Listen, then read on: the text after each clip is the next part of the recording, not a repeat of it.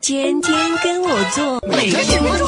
男朋友一出门就不停打喷嚏，应该是过敏。春季是过敏高发期，作为集万千宠爱于一身的女神，今天就教教你们怎么预防。